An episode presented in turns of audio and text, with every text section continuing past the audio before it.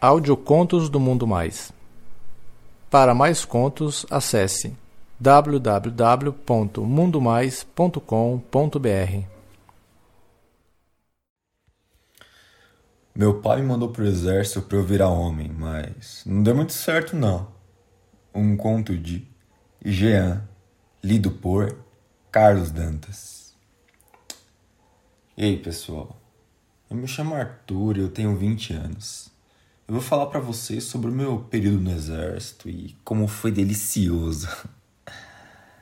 Eu sou filho de militares. Minha mãe é policial militar e meu pai é sargento do exército. E eu tenho três irmãos mais velhos, todos homens e todos militares. Então você já viu, né? A pressão para que eu seguisse o mesmo rumo começou cedo, logo na infância, porque eu estudei a vida inteira em colégios militares. Porém, nunca me interessei. E talvez isso nem seja pelo fato de eu gay, cara, mas a realidade é essa, eu nunca quis seguir esse caminho. O meu pai, ele sempre foi muito rigoroso, ele cobrava de mim os mesmos resultados que os meus irmãos deram quando estavam na minha idade. Já minha mãe, embora militar, era mais flexível, mas só com o fato de eu não querer ser militar. Porque, meu, todos são contra a minha orientação sexual inclusive e principalmente os meus irmãos. Eles me perseguiram a vida inteira e sempre defenderam a ideia de que eu tinha que mudar, meu. Isso se fosse pro exército, né? Pois com o tratamento que eu ia receber lá, eu ia aprender a ser homem, cara. Por conta da minha mãe, meu pai não levava essa ideia em consideração, né? Mas quando ele descobriu que eu tava frequentando um ambiente gay e que eu tava beijando homens lá publicamente, ele decidiu que eu tinha que tomar essa decisão mesmo, porque o seu status e a patente dele não podiam passar por um vexame de ter um filho viado. Cara, eu implorei, meu, chorei até prometi para eles que eu ia deixar de ser gay, mas não teve jeito. Meu pai me forçou a ir pro exército. E minha mãe me defendeu, meu. Meu pai tava irredutível, cara. E em poucos dias eu já tava lá, sendo levado pro quartel. Caralho, mano. Quando você é filho de militar, simplesmente fica muito fácil você ir pro exército. Porra, pai, que desgraça, mano. Ele foi um puta de um desgraçado, cara. Ele fez questão de deixar claro que eu não deveria ter sido tratado como cortesia e que era para pegar pesado comigo mesmo. Porque eu precisava aprender a ser como os meus irmãos, cara. Porra, meu, eu sempre odiei essas comparações. Eu sou eu, cara. Cada um é um ser diferente e. Porra Tava lá eu, cara, contra minha vontade, no quartel, sendo obrigado a acordar cedo, dormir cedo, fazer trabalhos sociais e exercícios pesados, meu. Sem falar na alimentação, meu, que era péssima, cara. Após as burocracias, eu recebi o fardamento, um kit higiênico e fui conduzido ao alojamento por um superior. Tinham duas beliches, ou seja, eu nem ia ter tanta privacidade quanto eu precisava. Mas. Espera um pouco, meu. Será que os meus colegas de quarto eram gatinhos, pelo menos? ah, então. É agora que a parte boa da história começa. Logo eu conheci os caras que estavam alojados no mesmo quarto que eu. Diego, Jean e Isaías eram seus nomes. Mas eram todos tratados pela numeração das fardas, que não vem ao caso.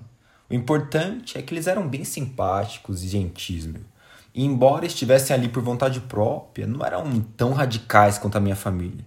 Pelo contrário, alguns até tinham planos para o futuro que nem incluía a vida militar. Cara, eles eram todos gatos, meu. Uns corpos deliciosos da porra. E sempre que eu podia, eu tava lá reparando. Ah, enfim. Vou me limitar a contar o que aconteceu de fato, né? Para não prolongar tanto esse relato deixando de lado todo o percurso de período militar que eu cumpri. Como vocês devem saber, internos em quartéis só podem sair nos finais de semana e se eles infringirem alguma norma, perdem até esse direito. Dentre outros, né? Porém, eu não ia para casa porque eu não queria ver minha família. E os meus colegas de quarto moravam em cidades muito longe, meu, então não compensava eles irem para casa. Então a gente acabava sempre ficando juntos nos finais de semana. E como a gente ficava por vontade própria e não por castigo, a gente não tinha nada para fazer. Então a gente ficava no quarto boa parte do tempo, saindo só para dar uma volta na cidade ou beber alguma coisa. Foi depois de uma bebedeira dessas, meu, que eu acabei virando a putinha dos meus colegas de quarto.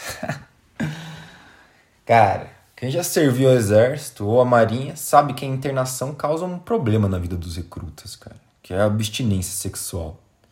Embora dê para sair nos finais de semana, como eu falei, nem todo mundo sai, seja por punição ou por vontade própria.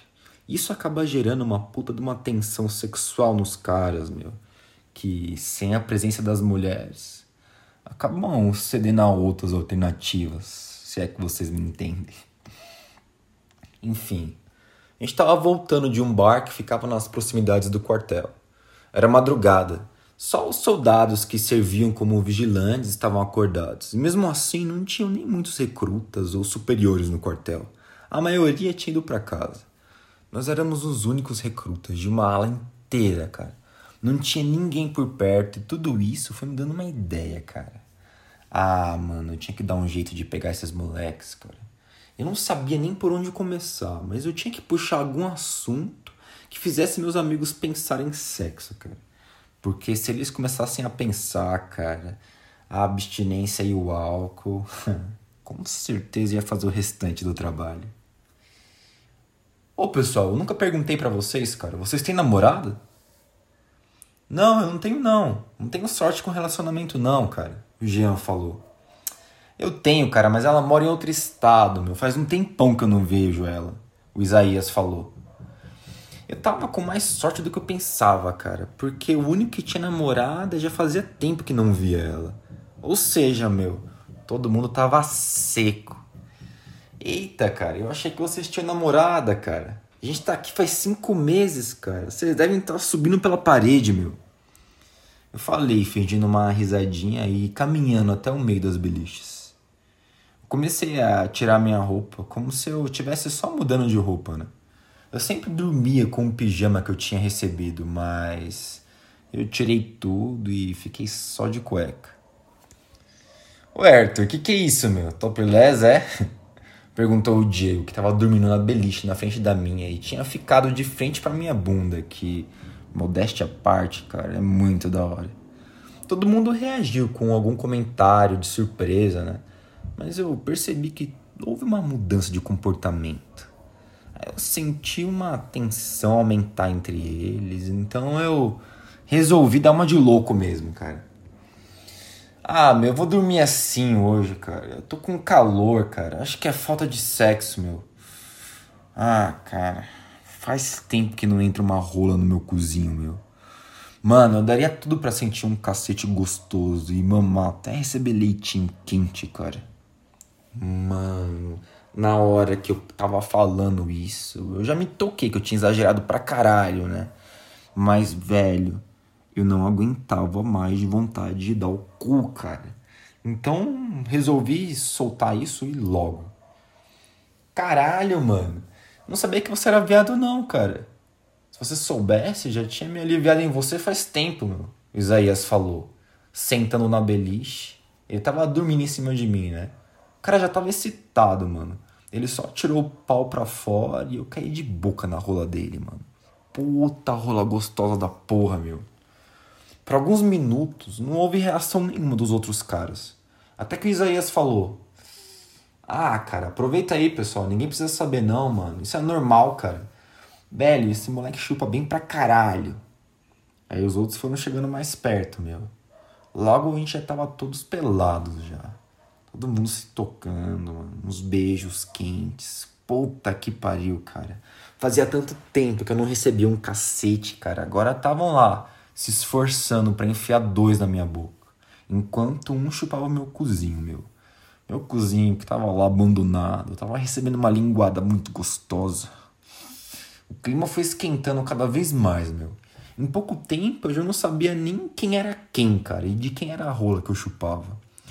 Isaías, o mais safado de todos, foi o primeiro a meter a rola no meu cu. Grande grossa, meu. Ele meteu de uma vez só, cara. Eu quase gritei, mas eu fui calado pela mão forte do Diego. E logo depois pelos lábios carnudos do Jean. Ah. Caralho, mano, eu fui enrabado por todo mundo, cara. Todo mundo queria um pouco de mim. Afinal, eles estavam sedentos por sexo. Aliás, estávamos, né? Meu cu tava piscando de tanta felicidade aquela fartura de rola, meu. Eu não queria que aquilo tudo acabasse nunca.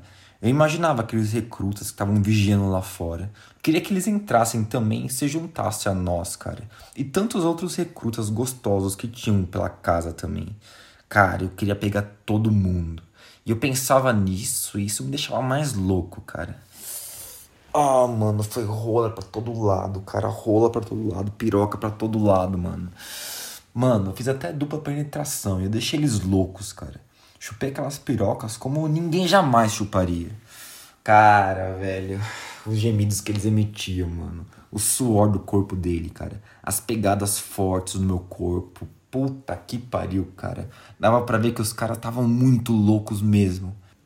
Eles falavam que eu era a putinha deles, cara, a vagabundinha deles, que eles iam fazer o que quisesse comigo.